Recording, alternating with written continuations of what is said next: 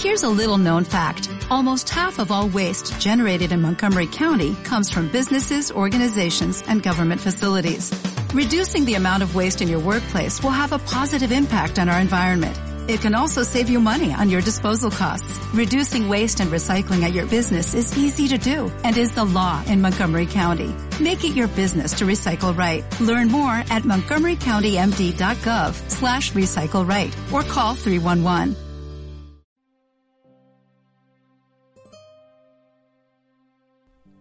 Estás escuchando Indiana Jones Indie Fan Podcast, el programa donde la aventura viste sombrero, fedora y chaqueta de cuero. Nos puedes seguir a través de www.indianajones.es y por nuestro canal de ebooks.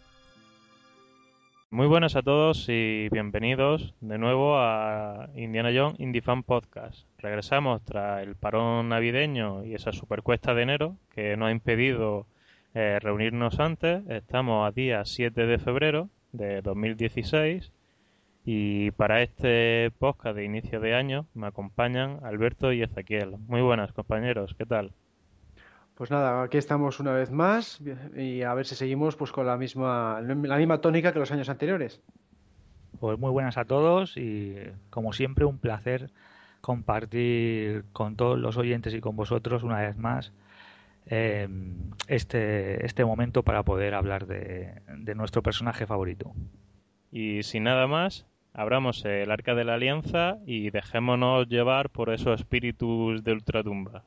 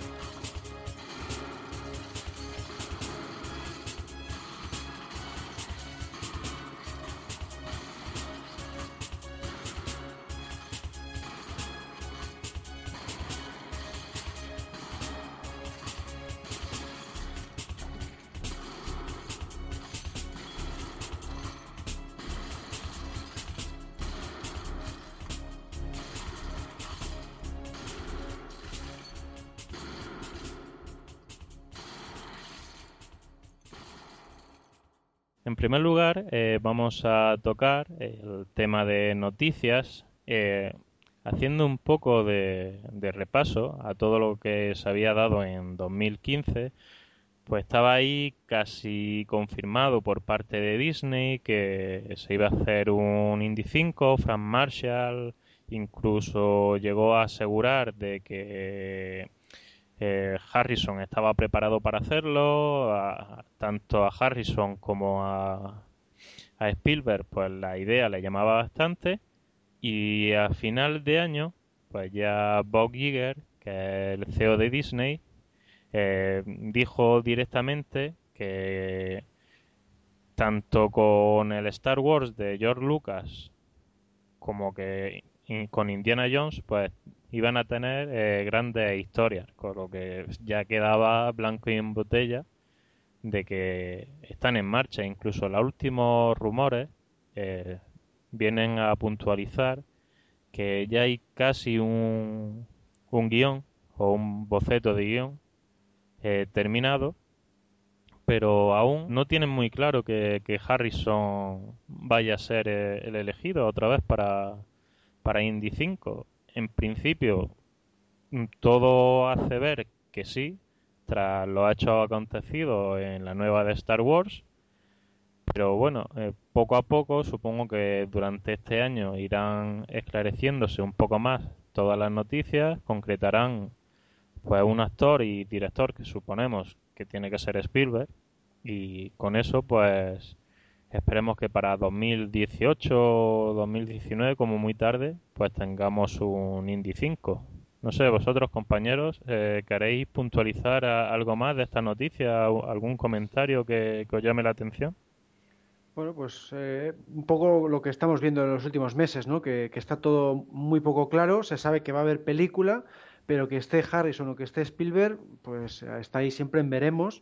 Y yo diría que de estar, lo que hemos dicho otras veces, ¿no? de estar Harrison Ford tendrá que ser en plan cameo o en plan haciendo un flashback, porque yo ya no le veo para un protagonista eh, tan físico como es Indy, pues no, no le veo, ¿no?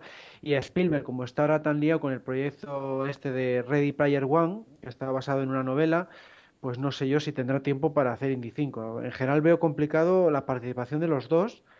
Lo que está claro es que película va a haber, eso es lo único con lo que, con lo que me quedo.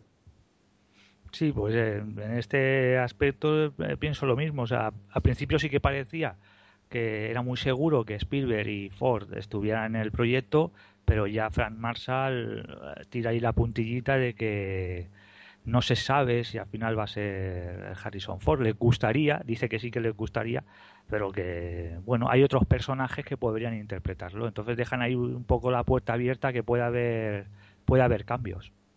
O por lo menos a lo mejor compartir el protagonismo entre eh, Ford y otro personaje más joven. Yo tras ver eh, Star Wars, eh, en la que Harrison retomaba su, su papel icónico de Han Solo, yo tampoco lo veo tan mal. Es cierto que, hay algunos planos en los que se ve a Harrison corriendo, que, es como que, que, no puede tirar de su alma, casi, que, le cuesta ahí correr, pero yo qué sé, siempre habrá algún tipo de juego de, plano, de cámara que que permita hacerlo de una forma más realista. Incluso en la calavera ya vimos que, no es que el tío ahí fuera un atleta, pero se manejó bastante bien. Porque casi toda la, escena de, del área 51 la, la rodó él. Incluso cuando se iba colgado de, del látigo que llevaba unos sustentos en el cinturón, toda esa parte la, la hizo él. Y a decir verdad, viendo el aspecto que tiene incluso eh, en este Star Wars episodio 7, mm, yo todavía tengo esperanza de que, de que Harrison haga esta y ya se despida del personaje. Pero por lo menos una más. Yo lo veo capacitado siempre y cuando no dejen pasar tres años, lógicamente, porque ahora mismo creo que recordar que Harrison tenía ¿cuánto eran? 72, ¿no? 73, 73. Sí, 73. Estaríamos hablando ya de 75 años, 76 años. Ya lo que tiene que hacer es quedarse con su hijo y sus nietos y, y ponerle las películas para que diga, mira, este era yo de joven, no sé cuánto. Hombre, si, lo si plantean la película eh, haciendo... Em, mezclando a Harrison Ford con un personaje joven, la acción puede recaer sobre el personaje joven y después lo que es el, lo que el, cerebro, la inteligencia, el ir buscando aquí o allá una religia o cualquier historia de estas es podría ser Harrison. Eh, depende también, eh, como siempre, en estas cosas, pues cómo se plantea el guion y cómo se plantea la película. Pero que eso ya no sería Indiana Jones, eso sería Uncharted. tendríamos a, a, Sully y a Nathan Drake. Claro. pero es que yo creo que la, acción, eh, con lo mayor que está, si haces recaer toda la acción sobre Harrison Ford, puede que al final no salgan bien las cosas. Mm. Sí, quedaría pues igual una acción pues más comedida, en plan pues algún tiroteo, como en Star Wars sobre todo lo que hace es, tiroteos, ¿no? Salvo un poco esa persecución en la nave, eh, todo lo demás pues es eso, es sin, sin mucho movimiento. Y en Indiana Jones, que es todo como más físico, pues, pues lo veo más complicado, a menos que estés todo el rato tirando de dobles, tirando de dobles digitales, o entonces puede quedar peor el resultado. Relacionado con tema Indiana Jones, tenemos una exposición que se llama Making Movies, un viaje detrás de las cámaras, en la que en el Museo Universitario de Murcia, del día 5 de febrero, es decir, empezó este viernes pasado, al 4 de marzo, habrá una exposición de piezas originales usadas en las películas de directores tan importantes como George Lucas, Steven Spielberg o Ridley Scott. Aquí tendrán presencia también de objetos originales usados en las películas de Indiana Jones. Muchos de ellos son cedidos por un coleccionista español que se llama Rubén Jiménez, que los que estuvisteis en el Cinefan Festival de Úbeda, en la primera Indicon, pues pudisteis ver eh, esas claquetas, eh, bocetos originales, storyboard, incluso algún guion que eran propiedad de, de este hombre. El día 5 de febrero, que fue, como hemos dicho, el viernes pasado, fue la inauguración en la que estuvieron Robert Watts y Patricia Carr, que son productoras de las trilogías tanto de Star Wars como de Indiana Jones, eh, Carlos Hill, que fue el director de segunda unidad de las pelis de Indy. Yo no estuve, no, no os puedo decir qué tal eh, fue esa conferencia, pero seguro que bastante entretenida conociendo pues otra serie de, de conferencias que han dado a estas personas. Para que los que queráis ir, la dirección exacta sería calle Cartagena sin número, que es el antiguo cuartel de artillería, en el pabellón número 4 en Murcia. Eh, la fecha, volvemos a repetirlo, del 5 de febrero al 4 de marzo.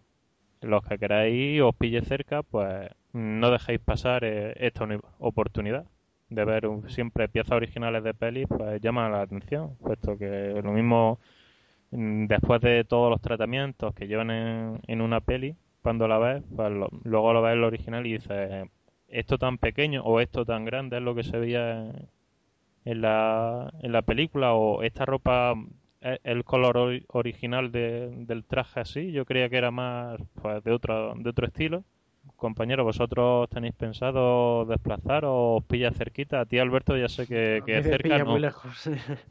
A mí me pilla muy lejos porque fíjate desde Santander a Murcia pues no yo ya hice bastante esfuerzo económico para ir al Cificón en Valencia y ahí ya pude ver algunas de esas piezas porque fue el propio Rubén Jiménez, dio una charla que por cierto la grabé y la publiqué en, el foro de Indiana Jones y estuvo muy bien, es un tema muy interesante que yo no, conocía apenas, esto de coleccionar eh, atrecho original de, los rodajes y, claro, por supuesto me encantaría ir, pero me, separa mucha distancia y también me gustaría porque va eh, esas dos personas que has mencionado, ¿no? Robert Watts y Patricia Carr, porque participaron en la producción de, las dos trilogías, de Indy y de Star Wars, y, podrían tener anécdotas muy interesantes. ¿Y a ti, Ezequiel? Pues yo sí, yo sí que me acercaré por allí porque me, me pilla cerca, ya que como estoy en Alicante, pues eh, en poco tiempo me, me planto allí y como es hasta, el 5 de marzo, ¿no? Has dicho que está. 4, 4 de marzo. Hasta el 4, hasta el Desde el 5 de febrero, 4 de marzo, un, un mes aproximadamente. Pues seguro que tendré tiempo para pasarme por allí. Aparte, es que tengo ganas. Pues cuando eso hace algunas fotografías interesantes y ya las colgaremos en el Facebook de, del podcast para que la gente que no haya podido ir pues vea un poco de, de este atrecho de, de las películas. ¿Tú aparecerás por allí? ¿Vas a ir? Pues... No te pilla muy lejos, ¿no? Tres orillas. Sí, más o menos. Tres, horas. Si saco tiempo, lo mismo. Lo malo es el tiempo, no es, no la distancia.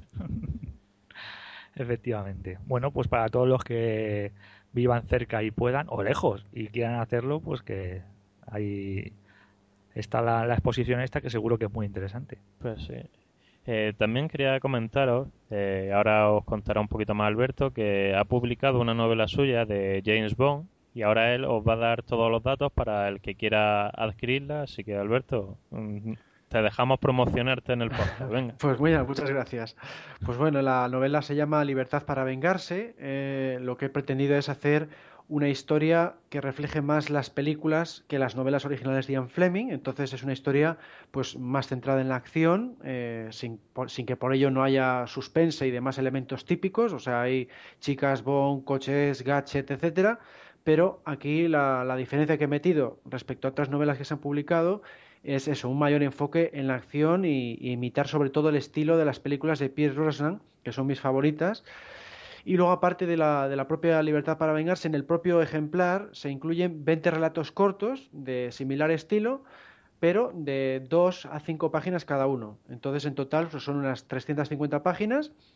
Y, nada, pues lo vendo eh, en persona, vamos a decir, por eh, mi correo electrónico, albertolopezcalvo.com y pues el, precio es de 26 eh, euros contando los gastos de envío para enviar a, por supuesto, a residentes de la península ibérica, si no habría que eh, establecer otros gastos de envío.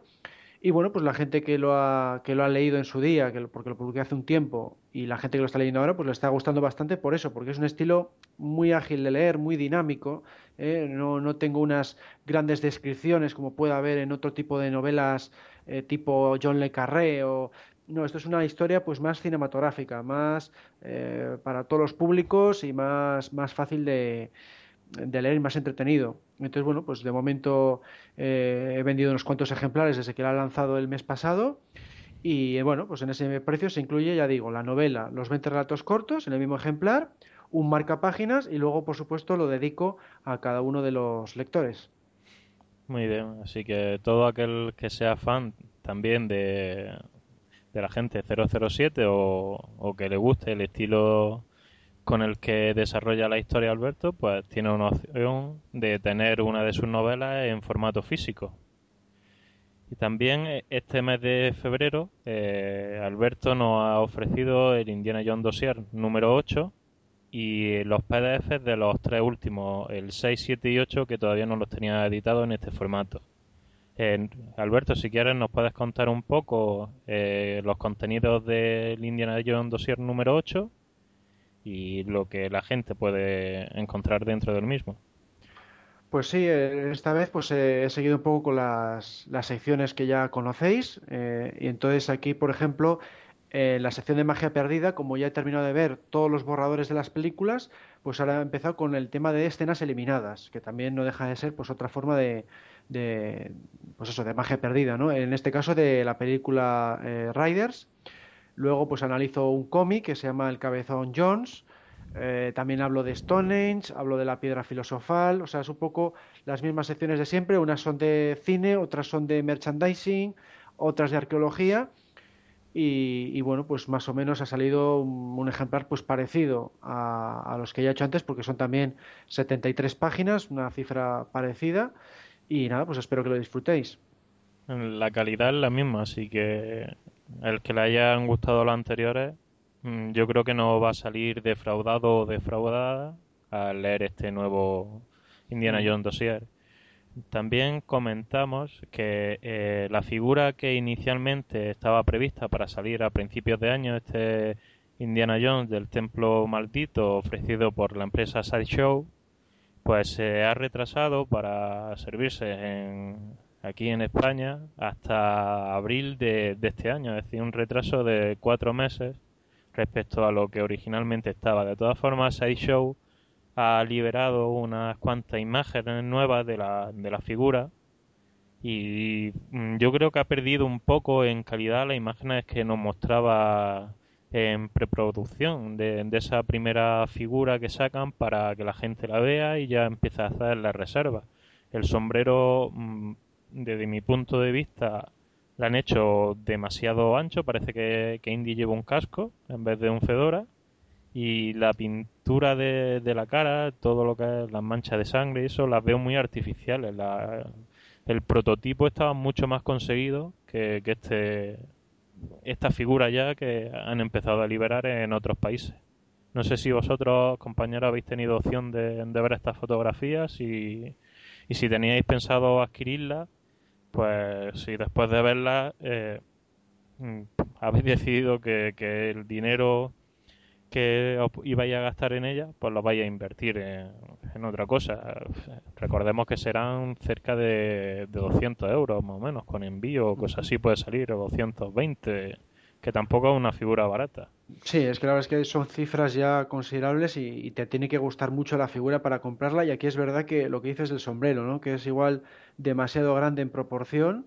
Y igual lo que mejor tiene es que el, rostro está bastante bien. Comparado con otras figuras eh, que he cogido yo, por ejemplo, de Cotobuquilla, el rostro está más conseguido. Pero igual para esa cifra no ha alcanzado igual la, la cota de calidad que habría que exigir. Yo sí que he visto las imágenes y bueno, yo es que tampoco entiendo mucho de las figuras porque no soy muy coleccionista de las figuras de, Indiana Jones, pero pero bueno, eso ya lo dejo más. imagino que será cuestión de gustos o si también tienes dinero para comprarlas o. Pero vamos, no puedo opinar mucho sobre este tema. Con esto vamos a dar por finalizada esta sección de noticias y vamos a pasar al siguiente tema del podcast, que es el análisis del nuevo capítulo de las aventuras del joven Indiana Jones que en este podcast vamos a tratar el capítulo número 18, que es el tesoro del ojo de pavo real. Aquí eh, situamos a Indy mm, en el momento en que finaliza la, la guerra y tanto él como Remy se embarcan en la aventura de recuperar esa pieza que antiguamente poseía eh, Alejandro Magno, que son un ojo, un diamante, que venían en una especie de, de figura de, de, oro macizo, de un pavo real, en la que uno de los ojos, según nos cuentan a lo largo de la historia, fue fragmentado en pequeñas piezas, pero el otro sí se mantenía eh, con su formato original.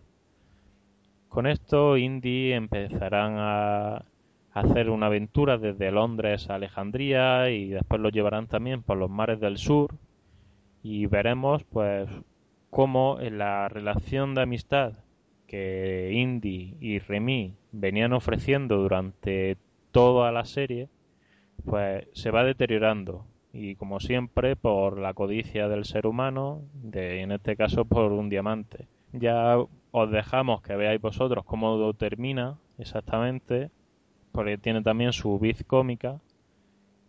Pero recordaros que este ojo de pavo real es lo que quieren asimilar, aunque nunca se le da el nombre de la película, cuando al principio del templo maldito Indiana Jones y Lao Che están hablando ahí para intercambiar la una de Nurachi, pues uno de lo que Indy pide a cambio es un diamante. Ese diamante sería el tesoro de, del ojo de pavo real.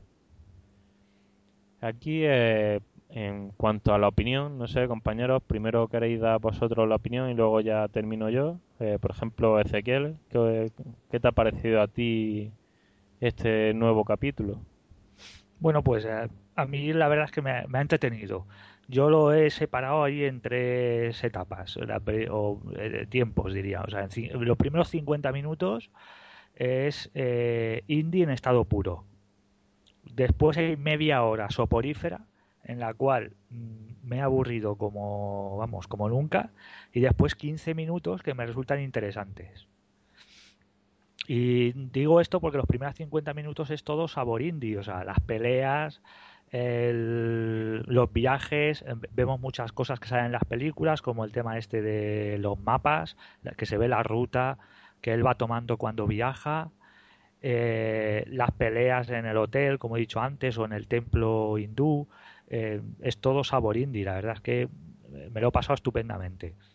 Después llega una media hora, como he dicho, muy aburrida y después unos 15 minutos que levanta un poco el vuelo, pero eh, bueno, es interesante hasta que hasta que termina, que es, es lo mejor de, del episodio, vamos.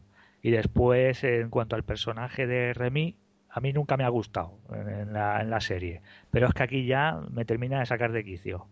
Es irritante, después se convierte en un ignorante, en un, en un ambicioso, egoísta. O sea, que al final menos mal que Indy le da pasaporte, porque es que si no, eh, como digo, es, es insoportable.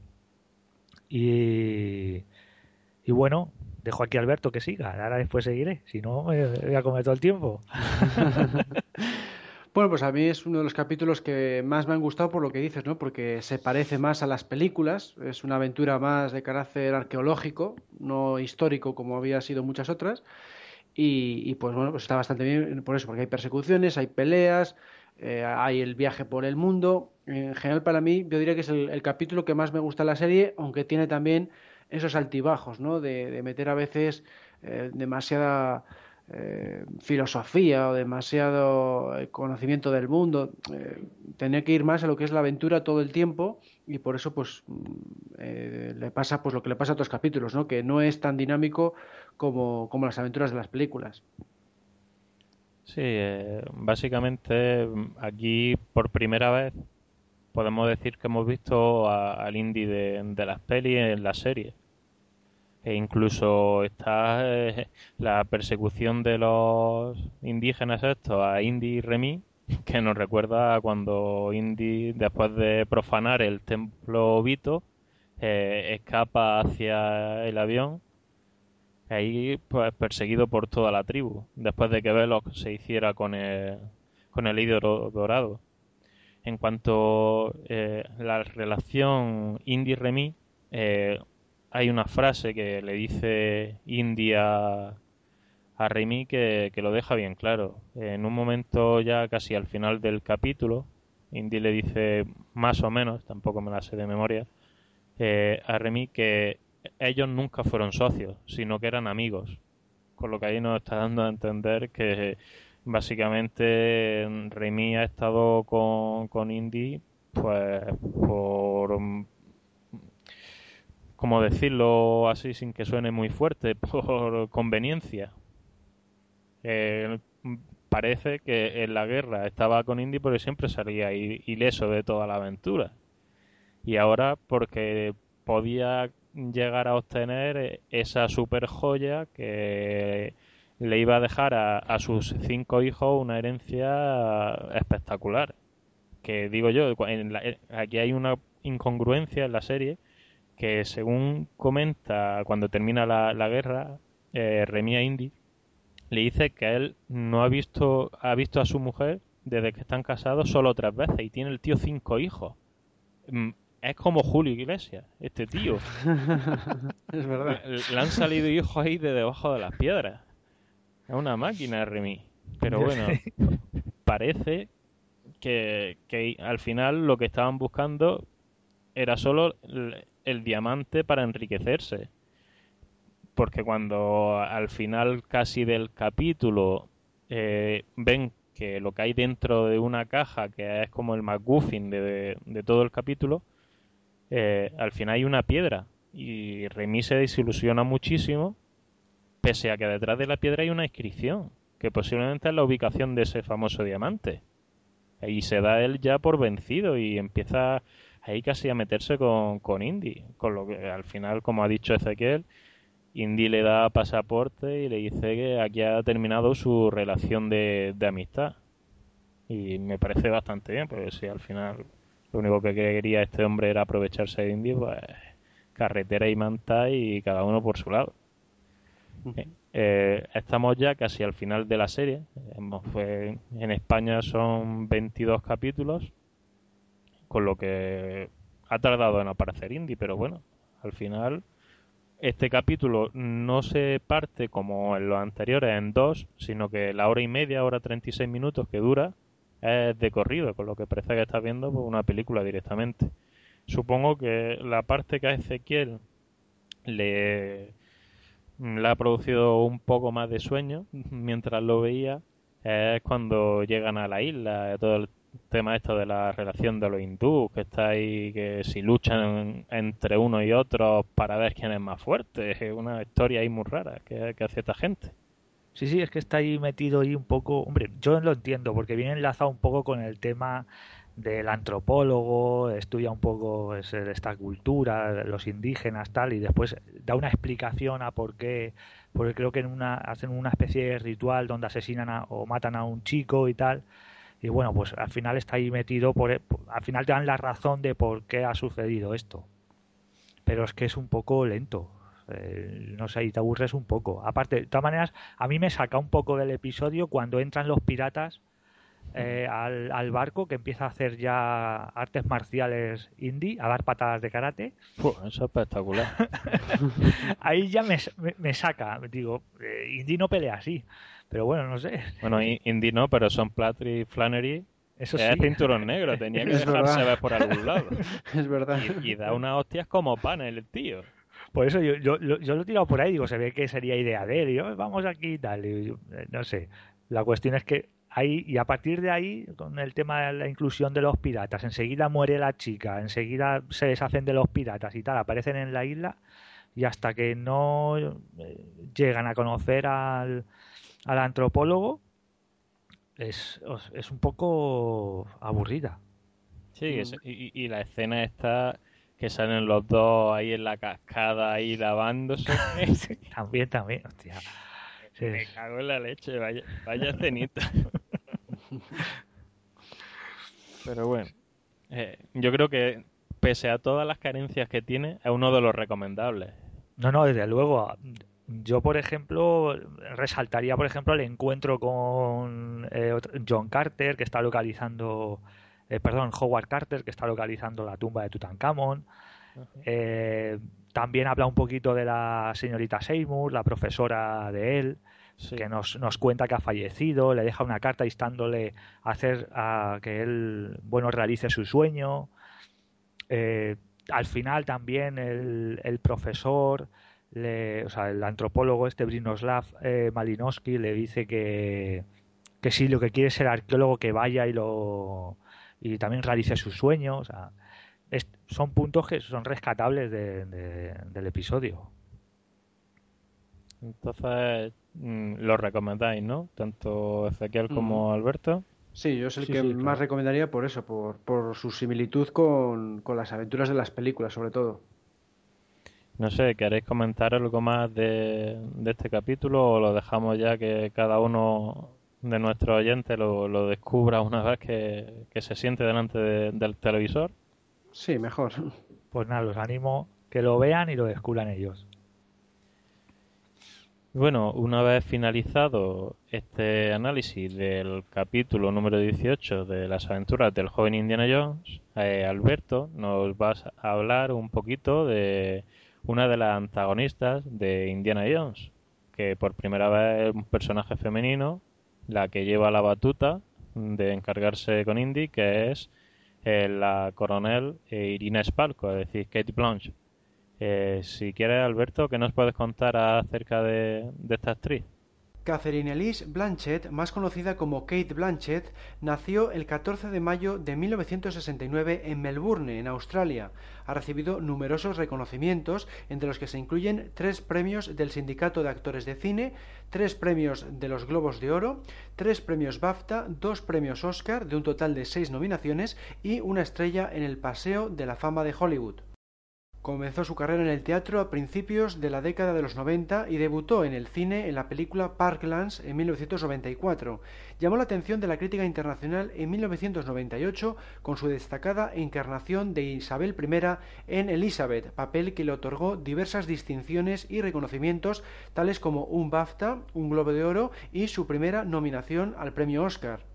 Entre 2001 y 2003 participó en la trilogía cinematográfica de El Señor de los Anillos como la elfa Galadriel, repitiendo este mismo papel en las tres películas basadas en El Hobbit. En 2004 participó en la cinta de Martin Scorsese El Aviador, interpretando a Catherine Hepburn.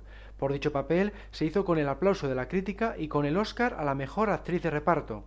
Otros títulos como Babel, Diario de un escándalo, El curioso caso de Benjamin Button y Blue Jasmine, por la que ganó el Oscar, están incluidos en su filmografía, aparte claro está de su papel de Irina, la villana soviética de Indiana Jones y el reino de la calavera de cristal. En 2013 fue bien acogida por la crítica cinematográfica por su interpretación en la película Blue Jasmine, hecho que le permitió recibir un número considerable de galardones en la temporada de premios 2013-2014, ingresando en el grupo de actrices que ha ganado los cuatro premios comerciales más importantes de la industria del cine por solo una película, el Globo de Oro, el BAFTA, el premio del Sindicato de Actores y el premio Oscar, además de otros importantes premios otorgados por la crítica estadounidense e internacional. Debido a su éxito, talento, su espíritu anti-star y la diversidad de sus papeles, los críticos a menudo la llaman la nueva Meryl Streep o la Meryl Streep de la próxima generación. En el ámbito personal, Blanchett se casó con su actual esposo, Andrew Upton, en 1996. Desde entonces han tenido tres hijos más un cuarto adoptado y poseen su propia compañía de teatro. Han estado viviendo en Brighton, en Inglaterra, durante varios años, pero volvieron a Australia en 2006. Allí, Kate combinó el cine con el teatro de Sydney. También se la ha visto en el campo de la publicidad, por ejemplo, en un spot para la firma de cosméticos de Donna Karan. Ahora, sin embargo, viven en Estados Unidos, concretamente desde el 6 de marzo de 2015. Desde indianajones.es queremos dedicar este podcast a Kate Blanchett por su gran interpretación como Irina Spalko en El reino de la calavera de cristal. Una vez que conocemos un poco más la, vida de Kate Blanchett, eh, vamos a hacer una pequeña pausa, escuchamos un tema musical y volvemos con la siguiente sección.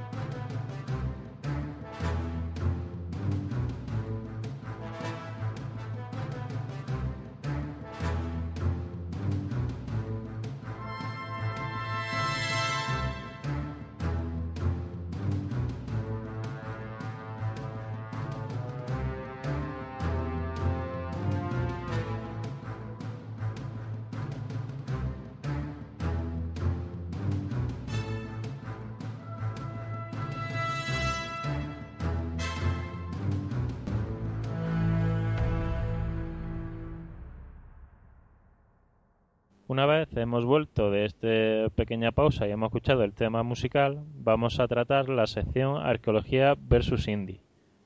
En esta ocasión, pues traemos la joya denominada El Ojo de Pavo Real, que lo hemos podido analizar en el capítulo que hemos tratado en este mismo podcast de las aventuras del joven Indiana Jones y como también hemos comentado es el diamante que Indy intercambia con Lao Che en el Templo Maldito.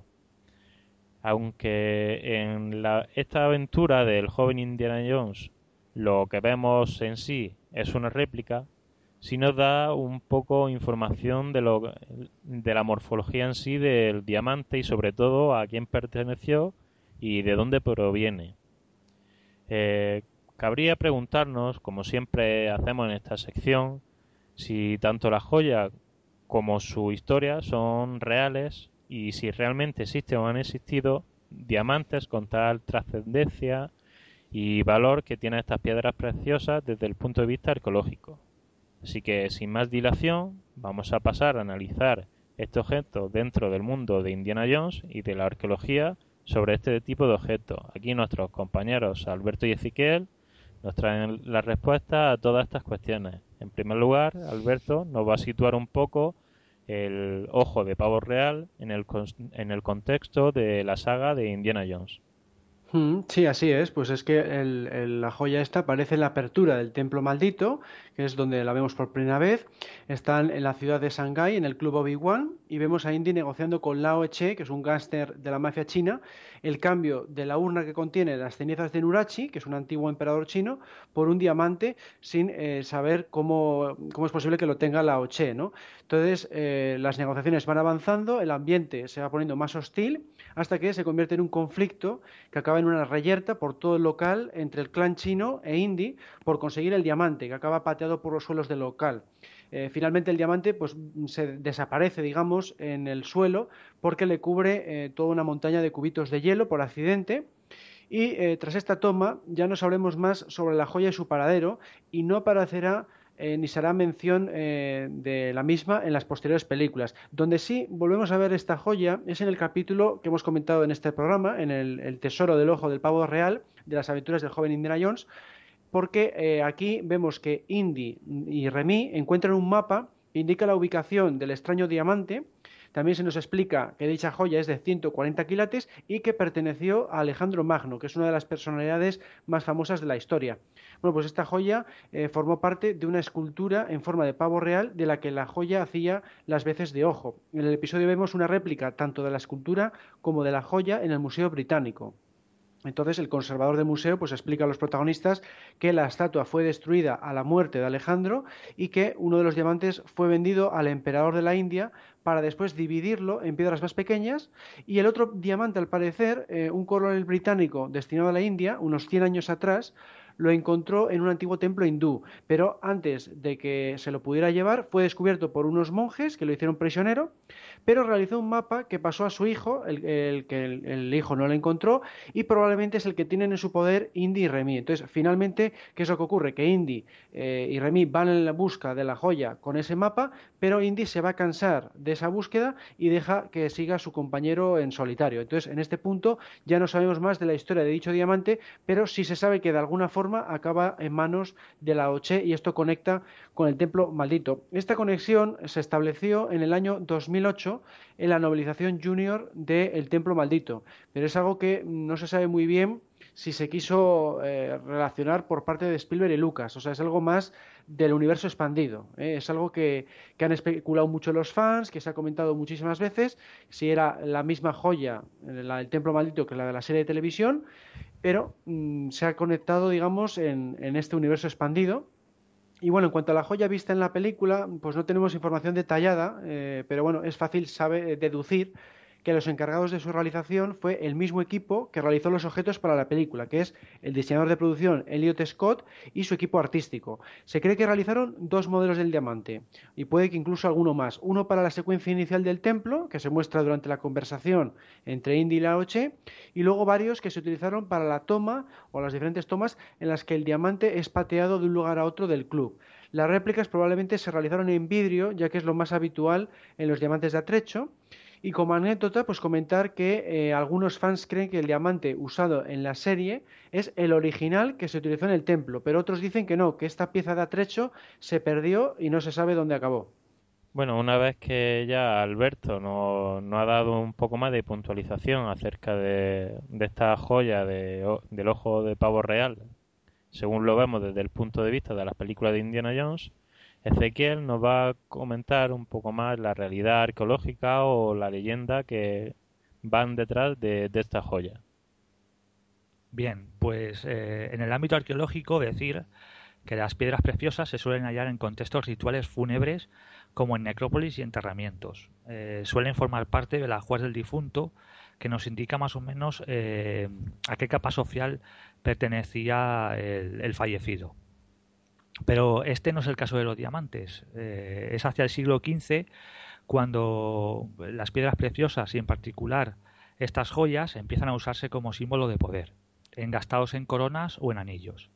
La palabra diamante es una palabra que viene del griego damas, palabra que usaban no tanto para referirse a la piedra que conocemos como diamante, sino para referirse a las piedras preciosas de, elevada dureza.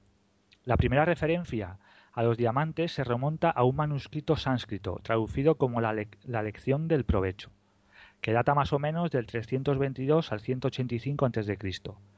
Y en Occidente se remonta al siglo I, cuando los romanos hacen referencia a estas piedras preciosas al dar con ellas en los aluviones de la India y en Borneo.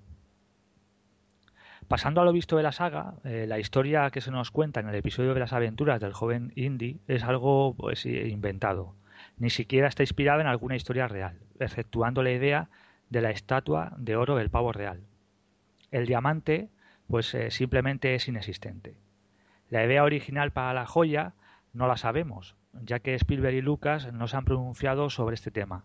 Ya han dejado un poco este asunto a la imaginación de los espectadores y los lectores de las novelas hasta el punto que fue en 2008 cuando se hizo la asociación entre lo visto en el templo y lo visto en las aventuras del joven Indy, como muy bien ha comentado antes Alberto.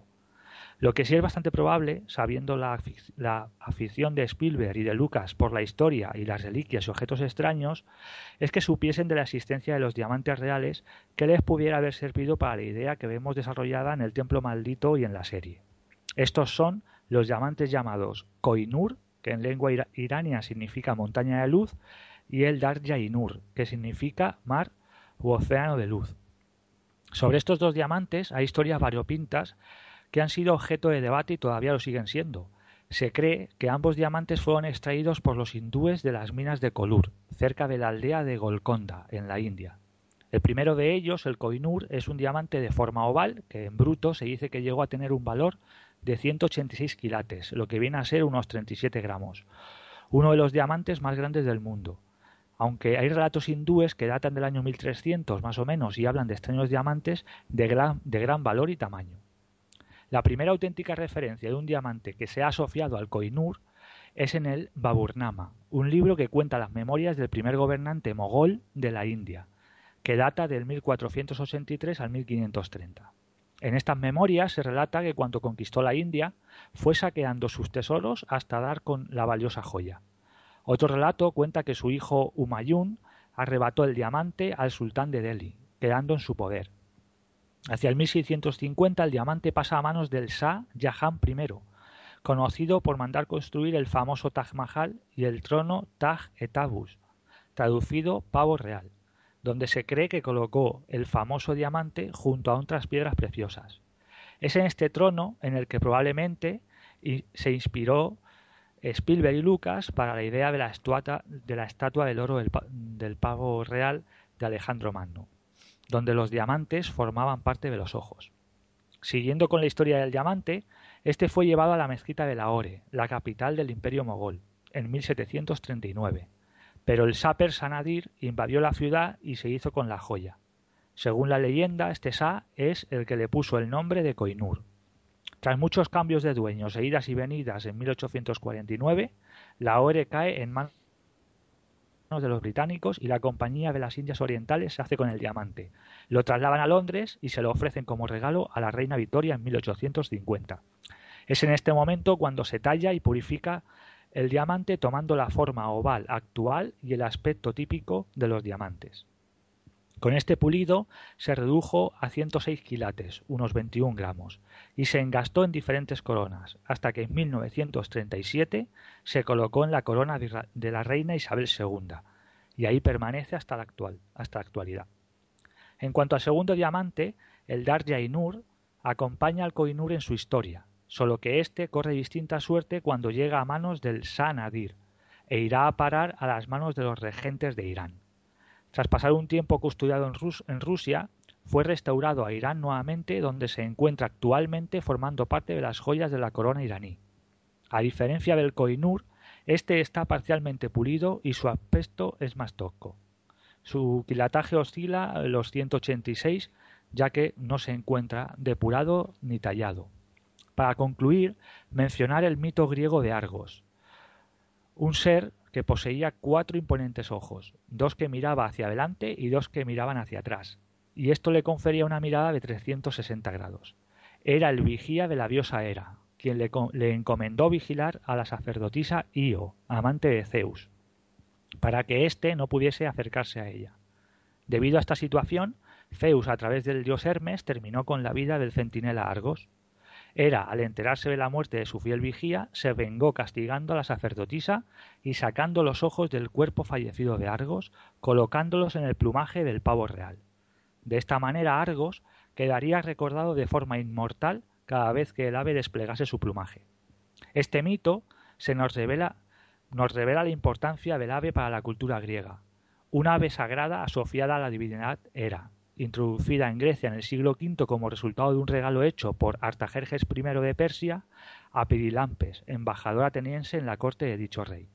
Aunque probablemente en el siglo IV, con la conquista de Alejandro Magno sobre Oriente, Asia e India, el pavo real se generalizó en el mundo griego. Así que es más, es más que probable que de esta simbiosis de mito y realidad se realizase la asociación entre el conquistador griego y la estatua de oro formada que forma el pavo real y los diamantes. Y esto pues es un poco el contexto de la realidad histórica y arqueológica referente al objeto que hoy hemos traído a la sección.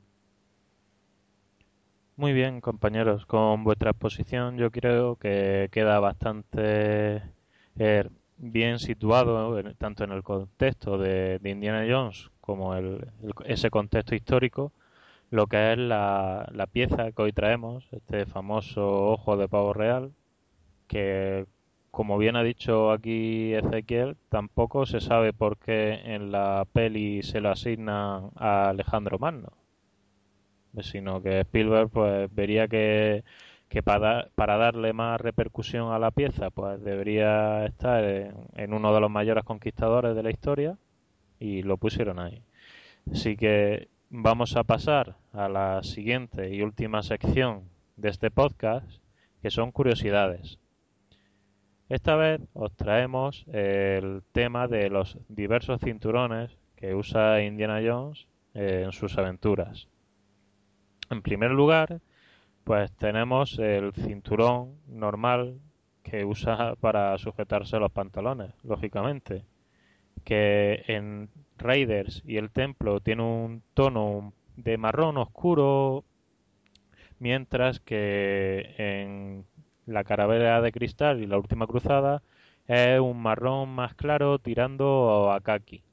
Es un cinturón de algodón muy fácil de, adquirir y sobre todo es reconocido por ser un web belt, que es un, un cinturón que se usa sobre todo para las ropas militares. Después tenemos ese cinturón de cuero que Indy usa sobre todo para sujetar tanto su pistolera como su portalático. Dependiendo de la peli hay una serie de diferencias, pero sobre todo eh, donde lo vemos más detallado o diferente del resto de películas es en Raiders, en la que el portaláticos va unido como una única pieza a este cinturón, mientras que en el templo maldito, en la cruzada y en la calavera pues tiene un pasador con lo que se puede mover a lo largo del cinto. Eh, básicamente este cinturón pues, es un cinturón de, cuero con una hebilla pues de unas dimensiones considerables, a modo de, pasador. Y no sé, compañero, vosotros, ¿qué, queréis aportar acerca de, estos cinturones? Mm, pues sí, simplemente eso, que, es curioso, como ocurre también con, otros elementos del vestuario, que cambia en función de la película. Es algo que siempre me ha sorprendido, que, se cambia el color, que se cambia la forma. Y otra cosa que me ha sorprendido es, eh, que igual yo no me había dado cuenta hasta que me puse a mirarlo para la revista número 8 de, de mi dossier, que, lleva dos cinturones, o sea, uno para el pantalón y otro más destinado a las armas. O sea, que es curioso el, que tenga dos y si te fijas, claro, eh, en todas las películas siempre lleva dos, pero con diferentes configuraciones, diferentes colores. Eh, a mí me sorprende, ¿no? Que no consigan que sean siempre iguales eh, los elementos del vestuario. Aquí sobre todo en, en, esta época tampoco es que se hiciese mucho tema de merchandising para que estuvieran cambiando el cinturón en sí. Sabemos que la, que la, la cartuchera de la pistola de, de Raiders al resto de películas cambió, pero porque cambió también el modelo de pistola que porta Indy. Pero el tema del cinturón, de ponerlo primero de un color, luego de otro, es un poco, yo sé, contradictorio. También suponemos que como cualquier persona a lo largo de su vida, pues un mismo cinturón pues puede que, lo pierdes o, se te rompe y te compra otro lo más parecido y no, ya no, no lo hacen de ese color. Puede ser, pero el tema de, del cinto de para para las armas, el, yo sé, le dieron más funcionalidad al tema del portalátigos, porque en Raiders si perdía ese cinturón, perdía todo. De la otra forma, pues incluso puede llegar a, engancharse al portalático en el cinturón de algodón, en el web belt. Mm, eso es. Mm. Ezequiel, ¿tú no, nos puedes comentar algo? No, yo la verdad es que como comentar, puedo comentar el que más me gusta. Pues, pues el que más te gusta. Pero poco más, porque la verdad es que en este aspecto no, no tengo mucha idea. Eh, sí que coincido con Alberto que es extraño, ¿no? Esto de que vayan cambiando y tal, aunque también la explicación que tú has dado de que eh, se rompe el cinturón y van cambiando, va comprando. Se supone que, claro, una persona no, no le dura el cinturón toda la vida. Entonces de ahí puede también venir los cambios. Pero a mí el que más me gusta es el de color kaki. es el de algodón, ¿no? Sí, Creo yo que es, el, es el que más me, no sé, más me gusta, más me atrae. Si tuviera que comprarme alguno y tal, pues me compraría ese. También la, posición de este cinturón de cuero eh, en las tres primeras pelis se lo abrocha de derecha a izquierda, mientras que en la calavera lo hace de izquierda a derecha. También una curiosidad un poco rara, que porque normalmente cuando tú te pones un cinturón siempre lo haces a lo largo de, tu, de toda tu vida de la misma forma. Y aquí no sé si es que jugaban a ver si encontrábamos las siete diferencias de, de este indie de 2008 respecto a las anteriores pero le metieron una serie de cambios, como lo mismo que la, la bolsa MK7, ahora se la engancha por fuera de la chaqueta hmm. y, antes iba por, por debajo. No sé, creo que aquí le, quisieron dar un cierto toque que, que al final esperemos que sea eso, que lo hicieron intencionadamente, que no sean descuidos de, de que ya les daba lo mismo para un lado o para otro. Yo según lo que, lo que yo miré es que al hacerlo de esa forma, de la forma inversa, le permitía quitarse el cinturón sin quitarse primero la pistolera. O sea, esa es mm, un poco la comodidad que podía llegar a tener ese, ese tema, pero son diferencias muy pequeñas. No, no sé si realmente han, llegado a caer en ello o no. De todas formas, eh, creo que no hace falta quitarse la pistolera para quitarse el cinturón, porque estando a un lado o a otro, la, la funda de la pistolera es móvil con lo que la pueda echar hacia atrás o hacia adelante. Mm, también es verdad, sí.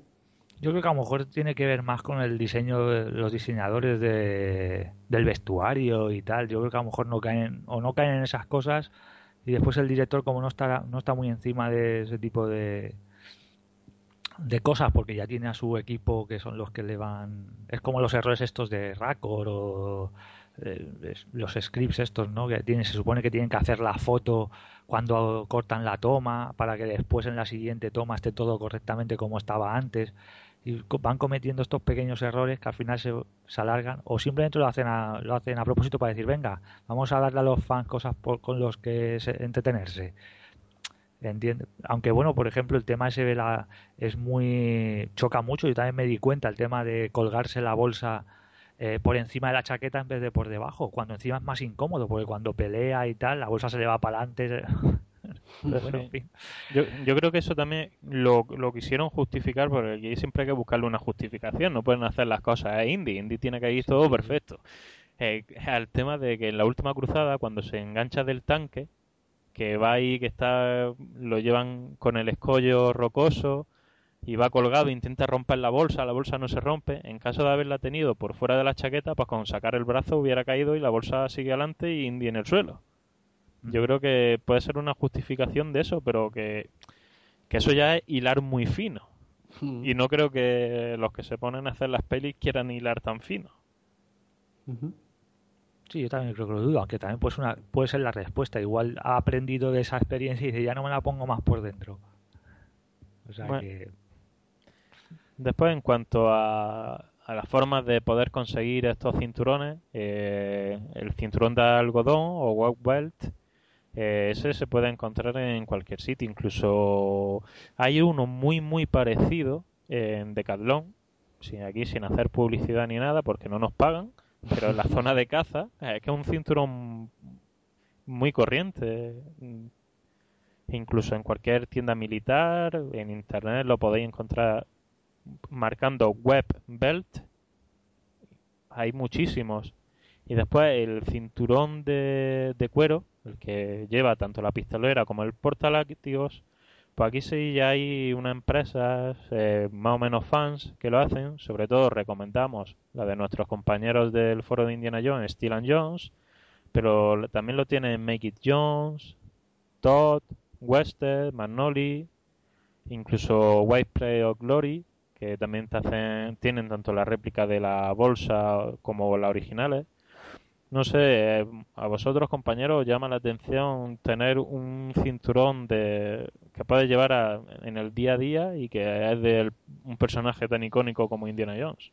Yo nunca me he metido, no, con temas así de vestuario no nunca me ha traído y, yo soy más partidario pues o de, de otro tipo de merchandising, vamos, siempre lo he dicho, sobre todo libros y cómics o alguna o alguna que otra figura.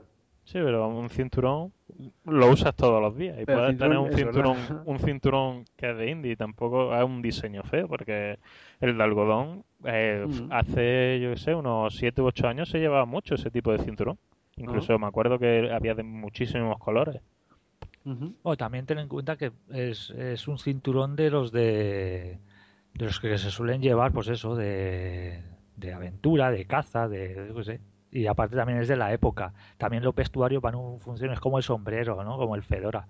Es un fedora, o sea, es un sombrero eh, muy particular de los años 20, 30, 40, o sea, que prácticamente cuando ves películas de esta época todo el mundo lleva ese tipo de sombreros. Es el vestuario típico de los años 30, 40 de cualquier explorador o tal de la época. Tampoco, yo creo que se lleva ese estilo de y tampoco han cambiado mucho. Tampoco mm. es que en el tiempo tampoco ha cambiado. Los cinturones siguen siendo más. A lo mejor ha cambiado el, el, material, ya no es cuero, sino suele ser así, algodón, color kaki. Pero es más o menos lo que se suele seguir, se sigue utilizando. Pues sí. Y sin nada más, pues vamos a dar por finalizado este podcast. Eh, os agradecemos a todos, como siempre, que habéis dedicado esta horita, horita y poco a, a escucharnos y os citamos para el próximo podcast que lo desarrollaremos pues entre eh, este mes de febrero y principio de marzo. También quiero agradecer como siempre a mis compañeros Alberto y Ezequiel. Muchas gracias por haberme acompañado. Nada, gracias a ti y nos vemos en el siguiente. Igualmente, gracias a ti.